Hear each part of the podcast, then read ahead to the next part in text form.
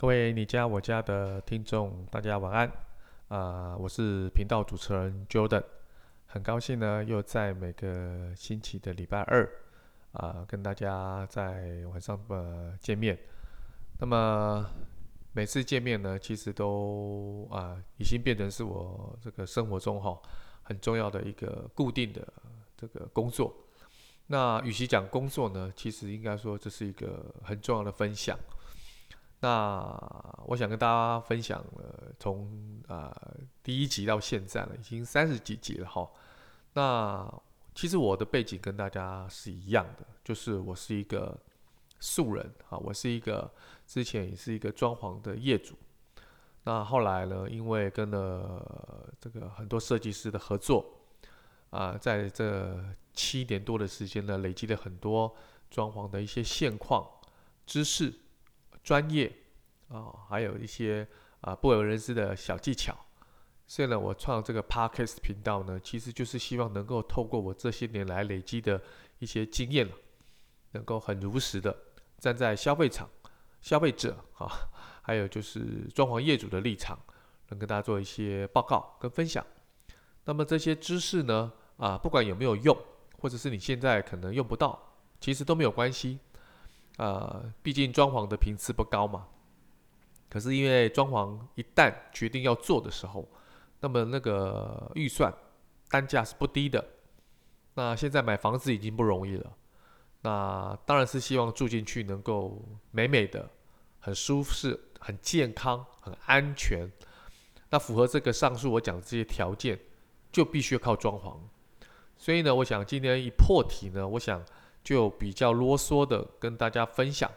啊、今天我想跟大家分享的主题哈，那这个主题其实在啊、尤其台湾啊、人口非常密集的大都市哦，大家都有这个困扰，就是啊、隔音啊、就是装啊、应该说我在居住的时候啊、外头的噪音我要怎么样把它阻隔，然后不管是楼上或楼下或者是隔壁邻居。的噪音也不要透过啊这些这个空气啦啊或是固体的传播啦，让我能够啊在居家环境里面听到这么多不同的声音哈。我们都希望回到家里是非常安静的、非常宁静的，尤其是就寝的时候、睡觉的时候，或者是说做自己工作的事情时候，都希望比较属于安静的部分哈。所以今天想要跟大家做个分享，就是说。这个装潢隔音的一些小技巧，好，还有一些小知识，让这个噪音呢能够永久的阻隔在我们这个居住的环境之内，好。那同这个这个这个噪音，其实对现在大都市人来讲，哦，其实是蛮重要的一个课题，哈。那不管你现在有没有小朋友，或者是现在你在退休，其实都都是希望给家人、给自己一个宁静的环境，哈。那那至于怎么样把这个噪音阻隔，也就是说你在装潢的时候，你就要想清楚这件事情。啊，如果事后你要做一些补强，其实难度很高了。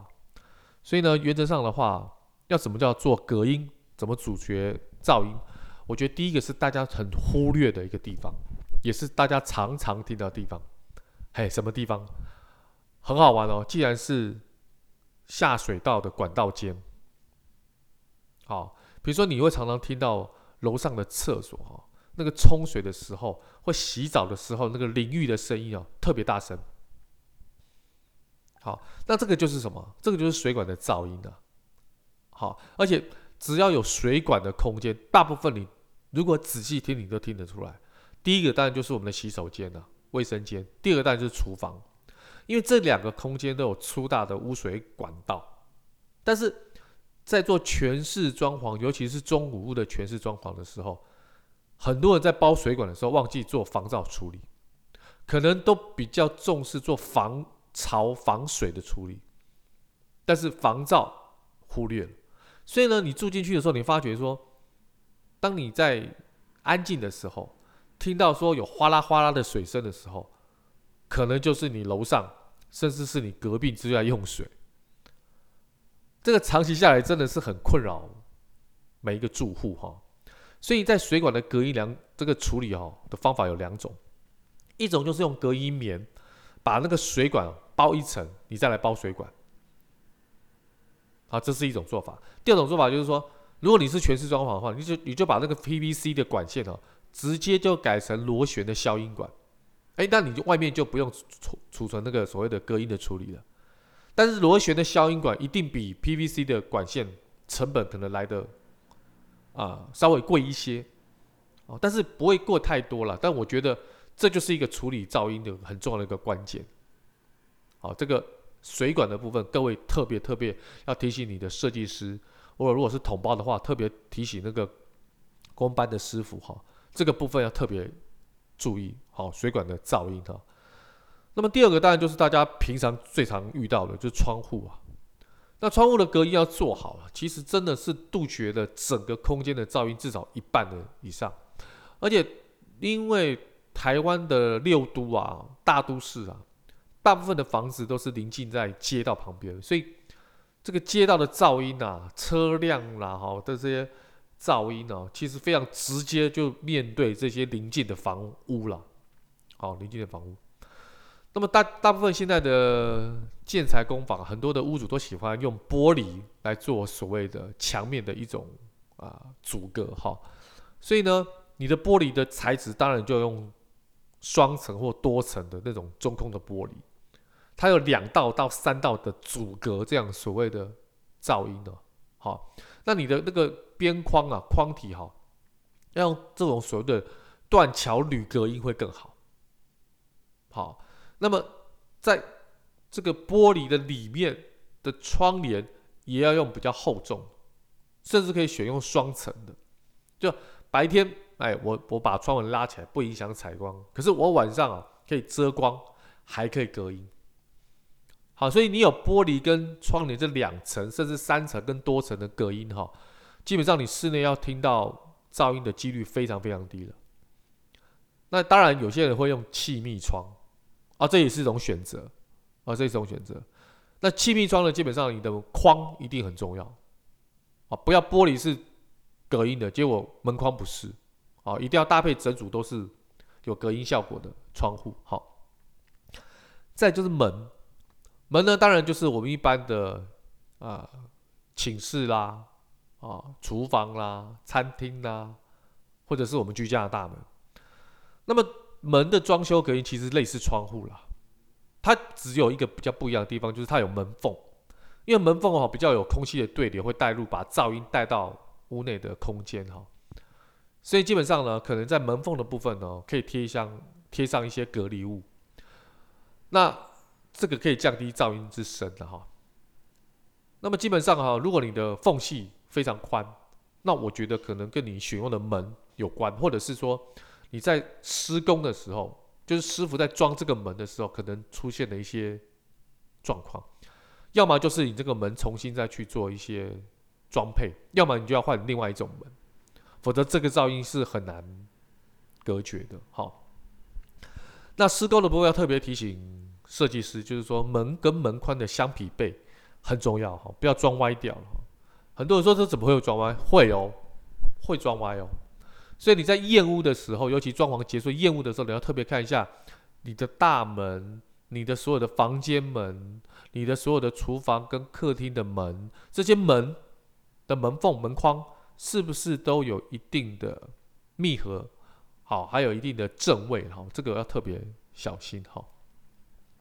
再就是地板跟天花板哈，当然一般地板是比较不会使用什么噪音的，大部分都是你自己踩所造成的噪音。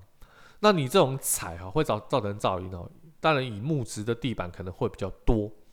那这个时候怎么解决这个问题？我觉得你可以放个地毯啊，放个地毯啊，那个噪音的这个幅度就会大幅降低，因为它可以隔绝大部分的摩擦啦、走动啊，还有挪动家具的噪音。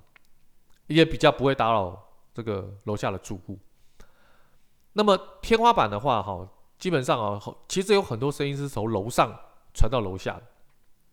尤其比较老旧的公寓，哈，啊，如果说楼上住的有小朋友的话，哈，常常跑来跑去，哈，啊，按照以前的建筑工法的话，基本上这些噪音是非常直透性的，哈。那现在部分人来来来做的话，就是说这种可以借用石膏板哈，混一些隔音棉的方式，等我会跟大家提这个部分哈。那这个部分是可以也防阻防防阻一些噪音的，防阻一些噪音。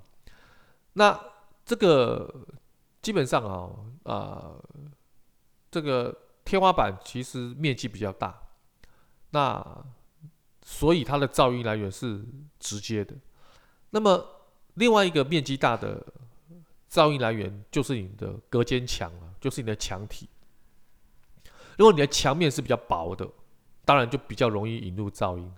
好，那怎么样可以在装修前就可以做这件事情了？就你选择这个墙面哈，你就要特别使用不一样的材质。当然，砖墙哈目前还是防噪比较好的一种传统的建材。那当然，砖墙里面如果你觉得还不够，你可以加一款所谓的这个所谓的。隔音毯，哦，隔音毯，好，那隔音毯其实基本上它不是毛毯啊，啊，这边就讲到隔音的材质哈，我这边提就是说它不是毛毯，它是一种橡胶、塑胶的弹性材料为主料的原料，那制成一个柔性的高密度的卷材，各位听众特别注意，这是高密度的，这个密度的高与低跟你隔音的好与坏其实有非常大的关系。而且它这个好处就是说它环保，它没有所谓的一些异味，对于低频跟高频的声音哦，都有非常好的隔音，这是一个非常好的隔音的材料，有效的抑制各种震动的传播。目前呢是一个非常好的房屋的隔音的，就是墙面的隔音材料。所以呢，这些隔音的毯哦，这个可适合墙体的隔音，就我刚才提到。那至于天花板的隔音可不可以做？也可以。那管道间呢？啊，所谓的这些所谓的其他的设备的呃比较需要隔音的这些机器设备呢，也可以。那因为这个材料的柔韧度很高，又可以随意的弯曲啊、裁剪啊，施工很方便。重点是也有防火的特性啊，防火的特性。所以它的特点是什么？直轻、超薄啊，柔软，这个所谓的伸缩度大、强力大、环保啊，不会造成对环境的污染。而且针对这种中低频的声波的传播非常有效，而且哈也有卓越的这种所谓的阻燃呐、防火的特性。最后一个最重要的是吧，施工很方便哦。这个隔音毯的部分，那么隔音的材质还有一个叫隔音板啊，隔音板哈。什么叫隔音板？其实它的结论，我们讲结论，结论就是说你这个隔音板哦的隔声量只要超过三十 dB 的板材，其实全部都可以叫隔音板。好，当然。可是不同材材质跟材料的隔音板其实效果非常大。好，所以怎么去判别？我觉得就是很简单，你要请设计师把这些隔音板的检测报告拿出来给你看，你就知道了。你就要求说啊，我现在施工，我要买什么样的隔音板？为什么这个隔音板比较贵，或者这个隔音板特别便宜？那我要看它的什么功能嘛？贵跟便宜是一回事，重点是它的效用好不好？所以你可以拿它的检测报告。好，检测报告来看，说它的隔音板的效能好不好？那么隔音板呢，特点跟隔音毯也是有类似，哈，就是说它隔声量也蛮大，而且比隔音毯可能更好。好，平均的隔声量是三十 dB，蛮高的，哈，蛮高的。而且它有个非常好的特性呢，就是它很耐用、耐久，而且耐水、耐热，哦，都有。好，所以呢，我我给我讲今天跟大家做一下总结，哈，就是。啊、在墙体的隔音当中，可以加入隔音毯，好、它就可以有效的这个双向的阻隔声音的传播哈。第二个就是说，这种所谓的啊、呃、窗户窗户的隔音，使用双层的中空玻璃，好、那当然塑钢比铝合金的隔音，就是说窗体的本身窗框啊，窗体的本身材料而言，塑钢比铝合金的隔音效果更好，好、那么地板的隔音呢？木材的隔音效果当然是比瓷砖好了，好。但是如果木板再要细分的话，当然实木地板的隔音效果是最出众。可是如果连实实木地板都你觉得会有噪音，那就加一个加一块地板啊，对不起，地毯。好，再就是天花板的隔音哈，天花板的隔音哈，石膏板是目前的一个蛮不错的选择哈。那这些石膏板呢，基本上可以作为天花板的一种材料的选择哈。再就是我刚刚讲到的管道间水管的隔音哈，那么真的可以用隔音棉或隔音毯嘛，把它包覆起来，啊，是一个很不错的选择。那么最后一个当然是门的选择哈，基本上门本身这个缝隙的大小。啊，要特别的小心。当然，哪一种材质最好？实木的门，当然它的隔音效果最好。但是实木的门基本上呢，成本也比较贵。啊，大家可以考量一下。那今天呢，花一点时间呢，跟大家分享这个有关隔音的一些啊材质小技巧。其实啊，大家只要多多了解之后，就可以阻隔这个噪音进入到我们的空间。那我们的家人、我们的小孩、我们的长辈呢，啊，也会有一个非常好的一个宁静的居住的空间。那阻绝掉这些外部的一些噪音，哈，让生活更加的宁静、温暖。然后呢，这个非常的舒适。回到家呢，可以彻底的放松跟休息，啊，不会有这些噪音的干扰。那我相信呢，整个心情呢就会愉悦，那么气场呢就会改变，啊，你们的命运呢，就开始越来越好了，运气就越来越好了。好了，今天就跟分享到这里。那很开心呢，跟大家做这一集的报告。如果大家喜欢我们这一集啊，多多给我们回馈跟分享。那同时间呢，我们也有点一点室内设计的平台，有所谓的装潢的服务，可以帮你匹配适合的设计师啊，让你去减少搜寻啊不专业的一些状况。然后呢，我们全程还帮帮你做专案管理。下一集呢，就会跟大家分享我们点一点室内设计的网络美合平台，提供了非常多业界所没有的服务。